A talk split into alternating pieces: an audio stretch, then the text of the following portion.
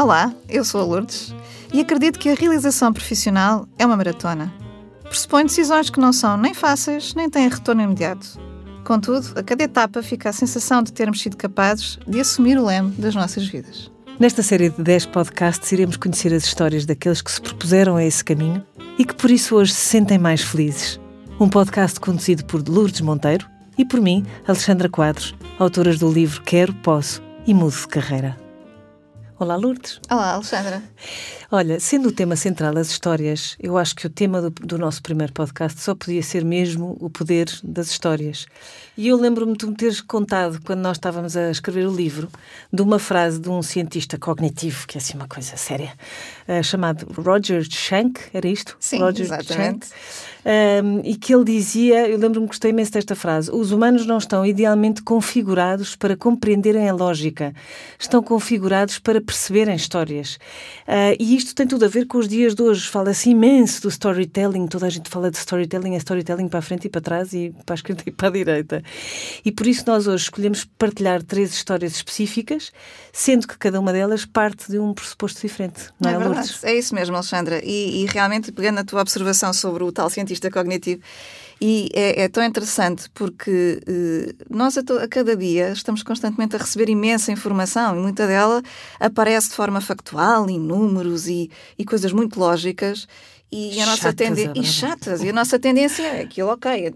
Entra naquele momento, não nos relacionamos minimamente e sai, entra a 100, sai a 200, como se costuma Uhum, dizer. uhum. Mas quando ouvimos uma história, há algo diferente que acontece connosco. Nós estamos a ouvir a história e a cruzá-la com aquilo que são os nossos referenciais internos e relacionamos-nos com o que acontece ao longo da história e com algo que nós estamos a descobrir acerca da pessoa que somos. E por isso aprendemos muito mais pelas histórias e por isso o tema de hoje é mesmo esse, o poder das histórias. E, e retemos muito mais uma, um- uma história dentro de uma história do que um conteúdo que nos é apresentado de uma forma mais, mais lógica, não sim, é, sim, Lourdes? sem dúvida, sem dúvida absolutamente nenhuma.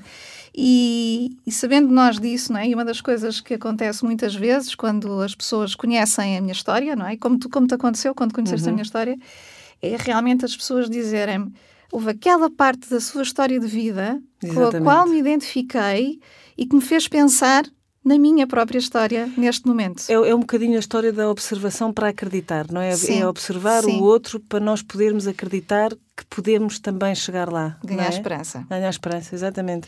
E sem querer fazer aqui o, deste, deste podcast um, um livro de citações, Claro. mas eu lembro-me de uma outra que tu, de que tu me falaste e que eu tenho aqui apontadinha, não vou, não vou fingir que sei de cor, porque seria mentira, que é de um senhor fantástico que é o Daniel Pink e que diz a história é uma das ferramentas básicas inventadas pela mente humana para compreender. Houve grandes sociedades que não usavam a roda, mas nunca houve nenhuma que não contasse histórias. Aliás, muito do conhecimento filosófico, histórico, foi, foi passado, era quando ainda não havia escrita, era passado assim, não é? Eram histórias que eram contadas de umas pessoas para as outras. Exatamente. E isso é algo que nos caracteriza enquanto seres humanos, é exatamente isso: é contar histórias uns aos outros e aprendermos uns com os outros através das histórias. E por isso hoje temos três histórias que vamos aqui falar, e como tu disseste há pouco e bem, todas elas partem de um pressuposto diferente.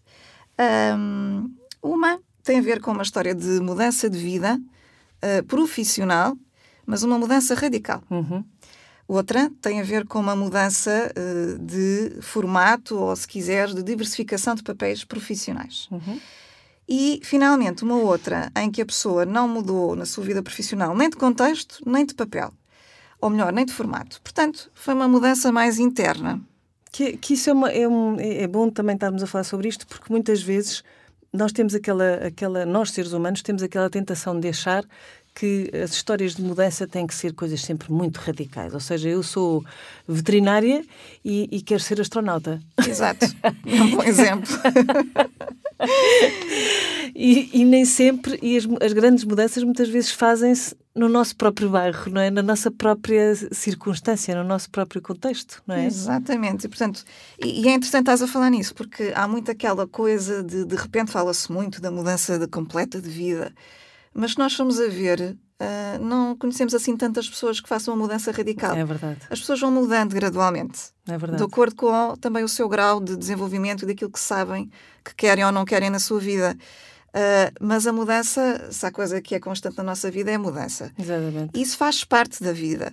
A questão é que não tem que ser radical, tem que ser aquela que é adequada a mim a cada momento. Exatamente. E não tem mais valor porque seja radical, não, não é? Não Até tem. porque cada um de nós está preparado para o que tiver que estar preparado. Já estou aqui muito curiosa para saber como é que se cruzam diferentes exemplos de vida e o que é que podemos aprender com eles. Sim, só que nós vamos aqui hoje também partilhar com quem nos ouve.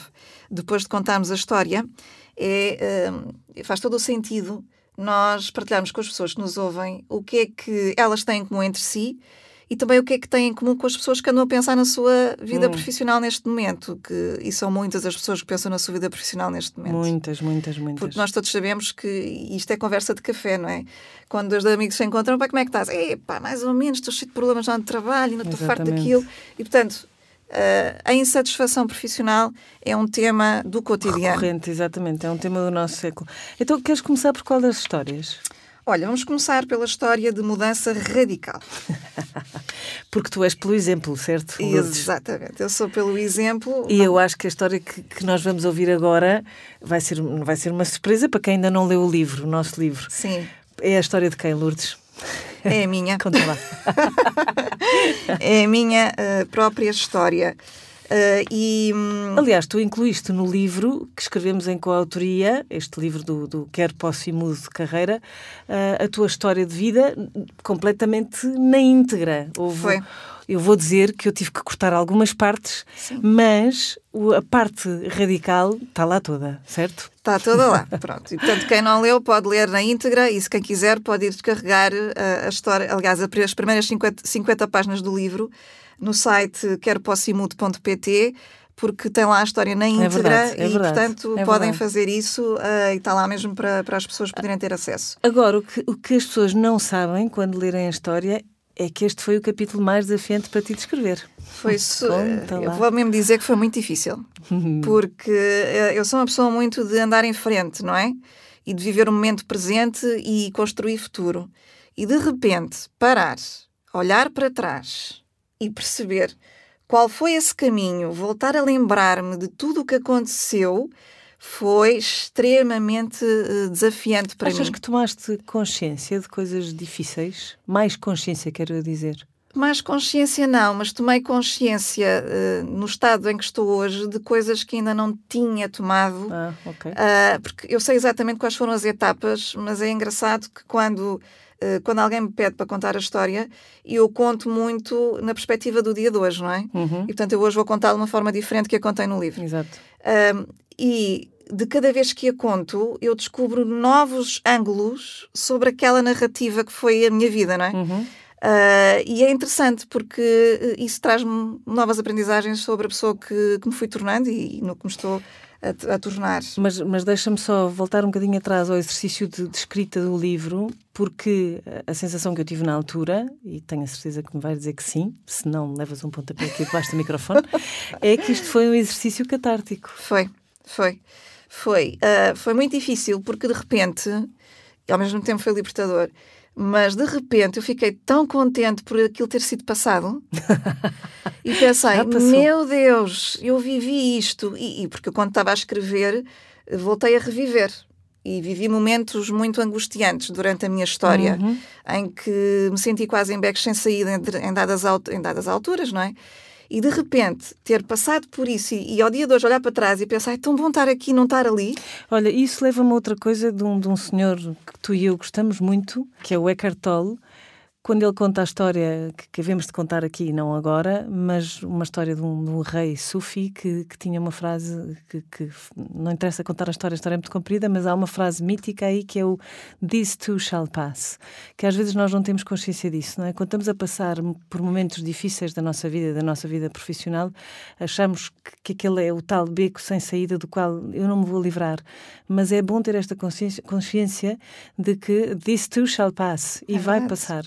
E nós temos é que ter mão nisso, é, certo? Lembrarmos disso, não é? é? Porque os desafios vão continuar a acontecer, serão diferentes, uhum, mas é muito uhum. bom ter essa, esse lema presente para nos lembrarmos que isto é uma fase, Exatamente. eu vou aprender com ela o que tiver que aprender, que é adequado a este momento de vida e vou seguir em frente, não é? E agir porque é exatamente isso que cada vez que eu conto a minha história de mudança, uh, que fica cada vez mais presente. Uhum.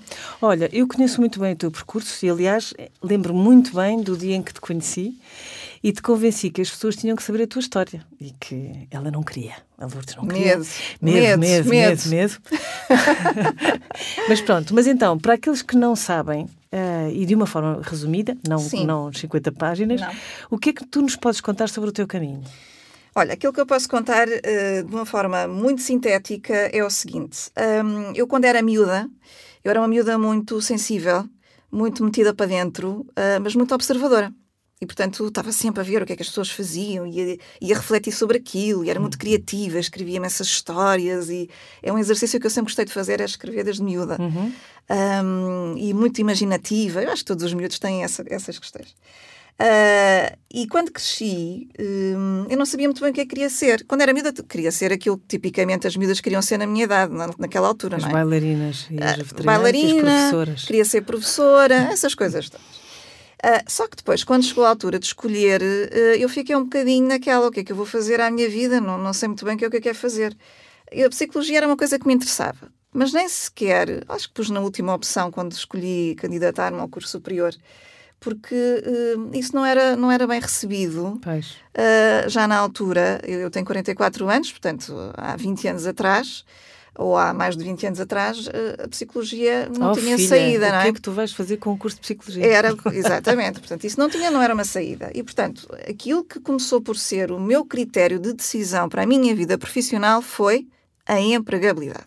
Uhum. Não É. foi aquilo que me interessa propriamente ou aquilo que eu acredito que vou fazer diferença. Não foi nada disso, foi a empregabilidade. O que é que me dá um emprego que me traz dinheiro para pagar as contas ao final do mês? Pronto. E eu sempre fui ah, muito, uma miúda muito arrebitada e com a mania das independências. Eu queria era ter a minha vida rapidamente independente dos meus pais. E, portanto, também isso pesou na escolha. Mas não foi só isso que pesou na escolha, pesou também, apesar de tudo, um pouco os interesses. Eu gostava, sempre gostei muito de experiências, a parte prática sempre fui muito de aprender com a experiência prática da vida.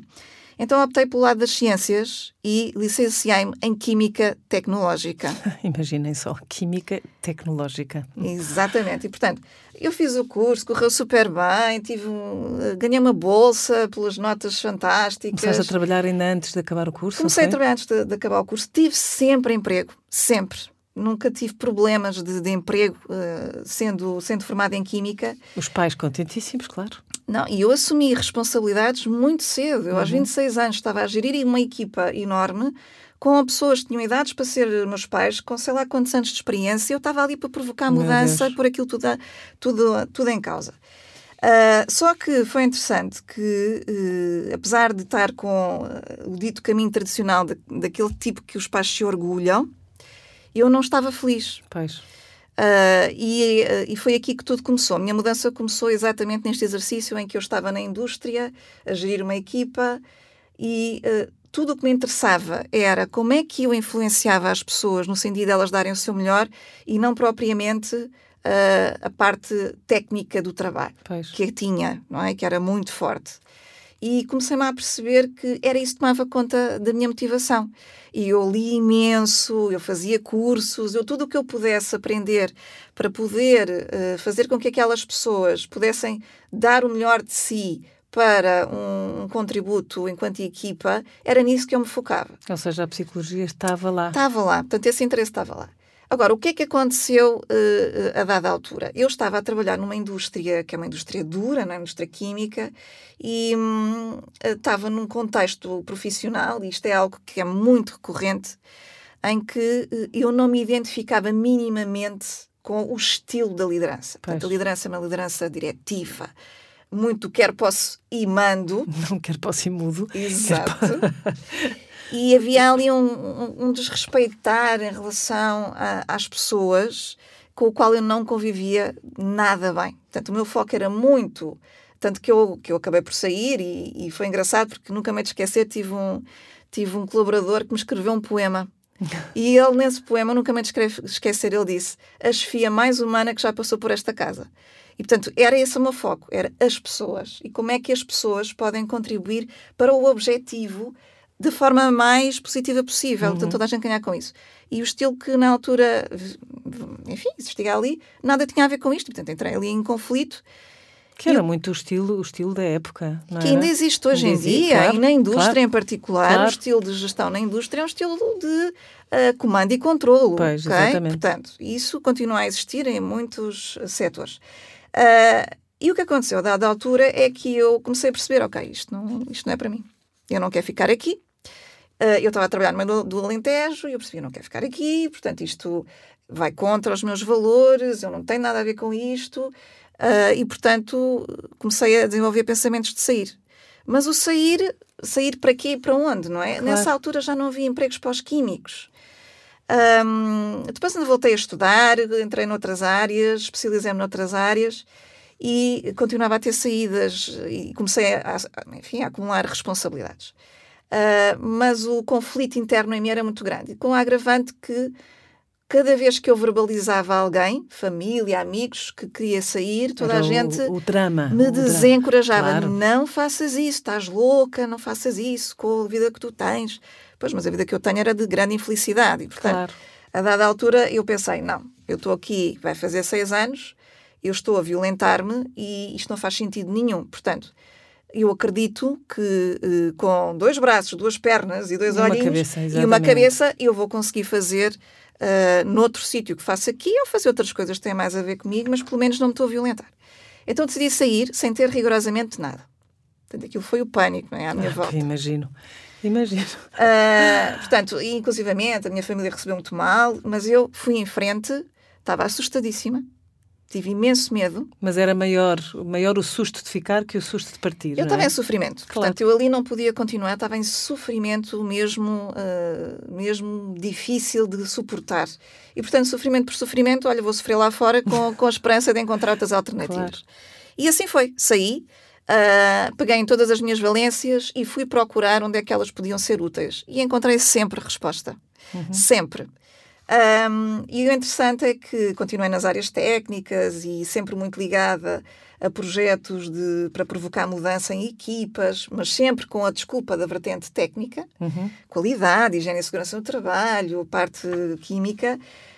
Um, mas comecei a perceber que realmente esta parte da, da, de gerir a mudança era sempre o que continuava a estimular-me e o resto começava-me a aborrecer. sempre. Até que um dia e isto tudo aconteceu em plena crise, ok? Já a crise uhum. tinha rebentado, não havia empregos facilmente, mas eu decidi, eu não vou fazer parte da estatística do desemprego, eu vou lutar para conseguir aquilo que eu sinto que tenho para dar.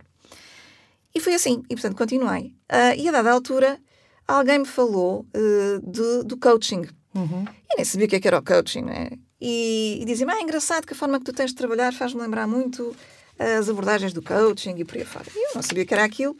E acabei por fazer um curso de iniciação, só para ter umas luzes, e fiquei logo fascinado. Achei que aquilo tinha tudo a ver comigo. Entretanto, hum, interessei-me por isso, mas o que aconteceu foi que a crise também chegou à minha vida. Uhum.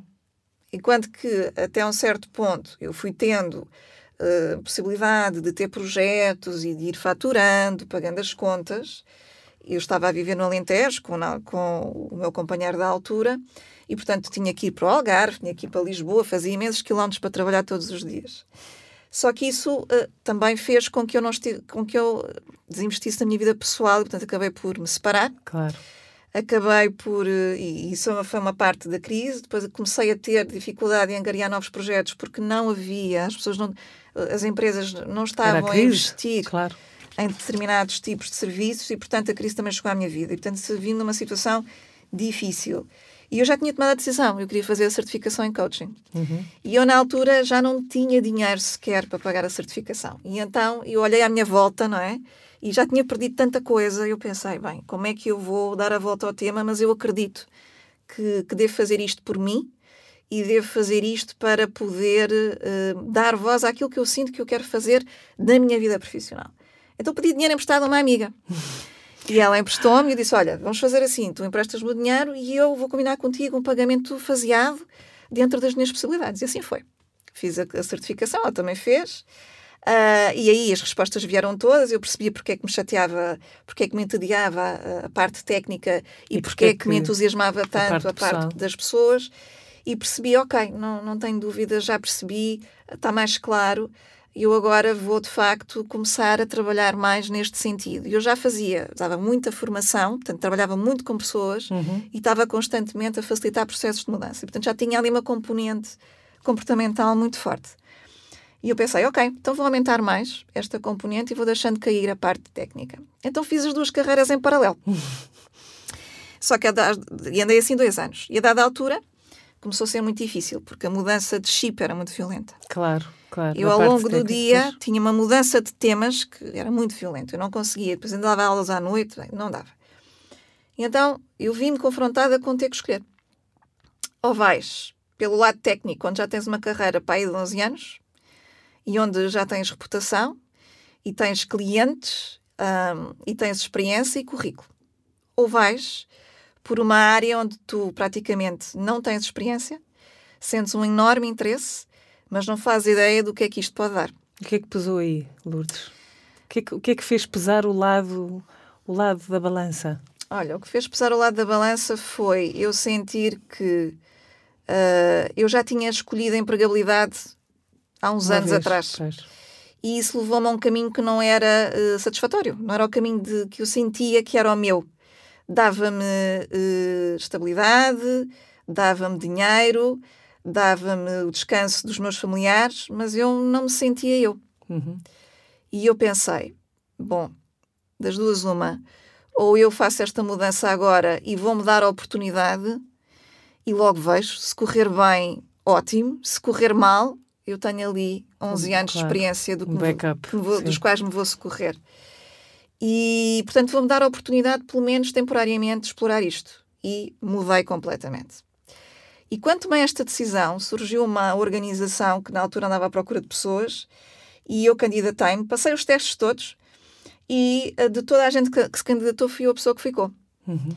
E eu disse, ok, isto é mais uma validação. Uhum. E quando eu entrei uh, no terreno uh, completamente uh, virgem. virgem, numa área que eu não tinha experiência, ou tinha pouca comparativamente com a carreira técnica, o impacto que se produziu à minha volta foi enorme. Uhum.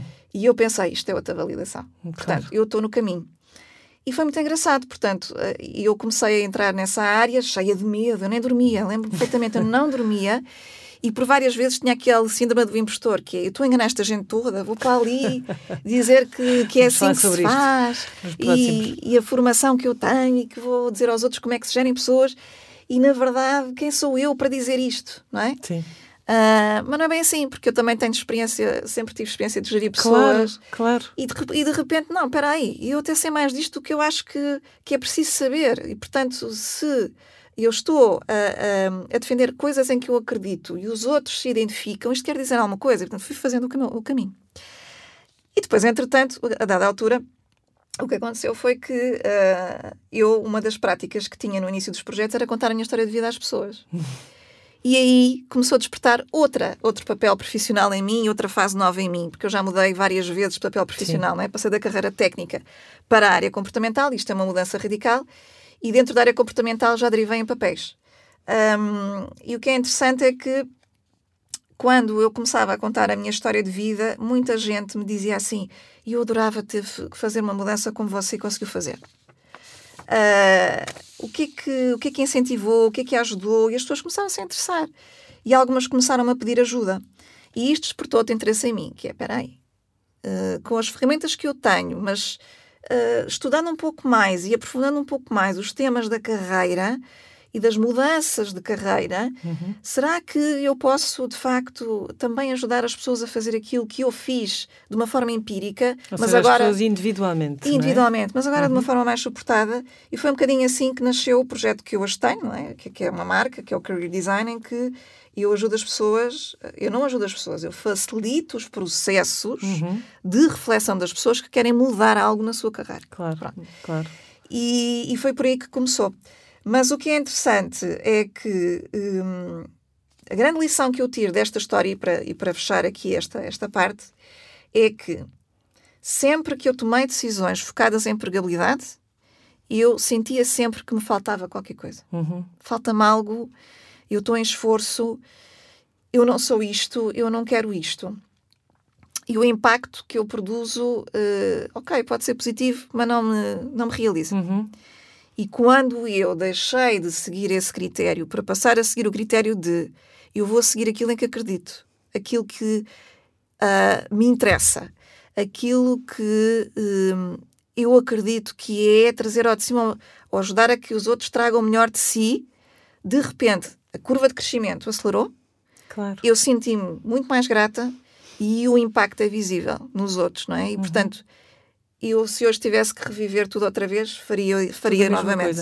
Aliás, eu acho, eu acho que há uma, há uma frase uh, do Alain de Botton, que eu acho que caracteriza muito bem o teu percurso. Conta lá que ainda por cima eu sei que é uma frase que te é muito querida. Sim. Eu acho que é esta do para sermos felizes no trabalho não precisamos de alcançar tudo. Só é? precisamos de alcançar aquilo que nos sentimos capazes. Exatamente. Exatamente. Da School of Life. Aliás, isto é muito engraçado. Eu cada vez que ouço a tua história, aquilo que mais uh, considero, que mais retenho e que considero mais relevante, e se quiseres até vou pôr na, na, na, na forma de perguntas, que é porquê é que nós não nos nos damos ao direito uh, de sentir que a infelicidade é um sinal para mudarmos de carreira ou uhum. mudarmos de vida. Uhum. Segunda pergunta, porquê é que quando estamos a fazer algo que nos é fácil, imediatamente temos a sensação de que estamos a ser impostores, em vez de pensarmos exatamente o oposto, que é, se isto me é natural, se isto é, me é fácil, então é isto que eu tenho que fazer e não rigorosamente o contrário, porque eu acho, acho que a tua história,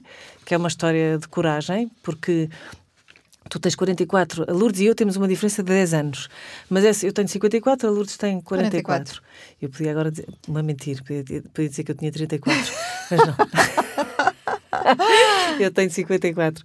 Esta diferença de 10 anos não, não, não acrescentou em nada uh, na tua época para a minha. Ou Sim. seja, não sei como é que isto se diz, mas este, o que eu quero dizer é, na minha época era exatamente a mesma questão, era os cursos com, com maior empregabilidade. Quais, quais são os cursos com maior empregabilidade? Agora, Sim.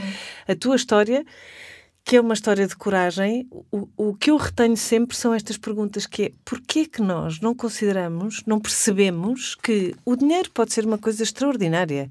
Podemos ter não sei quantos anos de carreira, mas se nos sentimos infelizes ou mesmo miserable, como dizem os ingleses, miseráveis, uhum. não é? Um, a desempenhar uma determinada tarefa, uma determinada, determinada profissão, porque é que não, não nos damos ao direito de abandonar, de dizer isto é um sinal, e nós estamos a falar aqui de zen, estamos a falar de, de pessoal, é um sinal pessoal, eu estou-me a sentir infeliz, aquilo que eu faço não me, não me preenche para nada, então se calhar eu devia pensar em alguma mudança, uhum. que não tem que ser radical, como já vamos falar sobre isso. E a segunda questão é esta, que é, porquê é que temos esta tentação de achar que aquilo que nos é natural fazer é porque é, é, é, somos impostores. Já reparaste, Alexandra, que uh, é tão natural essas, essas questões que tu estás a colocar, é tão natural que elas surjam, porque quando nós olhamos para os nossos modelos de educação uhum. e para a nossa sociedade, Sim. em particular uh, em Portugal, o que é que nós observamos? Nós observamos que uh, há, uma, há, uma, frase, há um dito popular que, que, diz muito, que é, então, mas se o trabalho fosse bom não te pagavam para fazer, não é? Que horrível. Que, que horrível. Mas isto diz tudo, não é? é? Que é de facto. Mas é horrível. Há um significado que é dado trabalho ao trabalho. Não pode ser prazer. Não. É Porquê? sofrimento. Exatamente. Porque tu trabalhas para pagares umas, as tuas contas e assumires a tua família, uhum. os encargos da tua família ao final do mês. É uma obrigação que tem que ser pesada e sofrida. E, e já foi noutros tempos, sim, é? nós temos evoluído sim, enquanto claro. seres humanos, não é? Agora, ao dia de hoje, nós já não queremos essas coisas para a nossa pois vida, não. cada vez menos. Sabemos que é possível uhum. uh, trabalhar e ser feliz no trabalho. Uhum. Agora, isso, obviamente, que uh, pressupõe decisões que não são necessariamente fáceis, claro, claro. nem de retorno imediato, como eu digo na introdução do nosso podcast, porque é mesmo assim, mas é possível. Uhum. Agora, um, isso tem muito a ver também com aquela coisa, porque se é fácil, se isto é demasiado fácil, estou sempre à espera. Se isto é demasiado fácil, esse aqui vai haver uma desgraça bem. qualquer. Ah, ou qualquer coisa vai correr mal. Vai correr e isso também vem muito, por exemplo, da, do modelo da educação, não é? é. Na escola, Uh, eu era muito boa a determinadas disciplinas, era menos boa a outras. Mas onde é que os meus pais e os meus professores se focavam? Naquelas em que eu não era boa. Claro. Então, Exatamente. tu estás sempre a alimentar aquele estigma do não, eu tenho que desenvolver aquilo em que não sou bom, porque aquilo em que sou bom, opá, pronto, está tudo bem, ninguém diz Pois, nada, não é? E, portanto, exatamente. tu nunca trabalhas a excelência, trabalhas sempre a seres um mediano. É, é, E exatamente. isso também não, não nos leva, enquanto sociedade, a lado nenhum. Portanto, se cada um de nós focar naquilo que é as suas forças e se aliar a outros que usam as suas forças, isso vai fazer com que sejamos todos muito mais sustentáveis e muito mais criativos e muito mais produtivos e o resultado final é melhor para toda a gente. Agora, se andarmos todos a tentar ser uns iguais aos outros e medianos e em Exatamente. esforço, Temos uma sociedade mediana, que em, em muitas coisas a nossa sociedade está muito mediana. Sim, Lá e portanto tudo isso é, é muito natural. Agora, ah, e, e a minha história é uma mudança, foi uma mudança radical e há muitos exemplos como o meu. Agora, no segundo exemplo que eu falo, que não é uma mudança radical, mas é uma mudança de contexto barra formato. Formato. Ah, e é também uma história que eu considero muito, muito interessante, até porque também já ouvi muitas vezes e está cheia de aprendizagens riquíssimas. E essa história é exatamente a tua.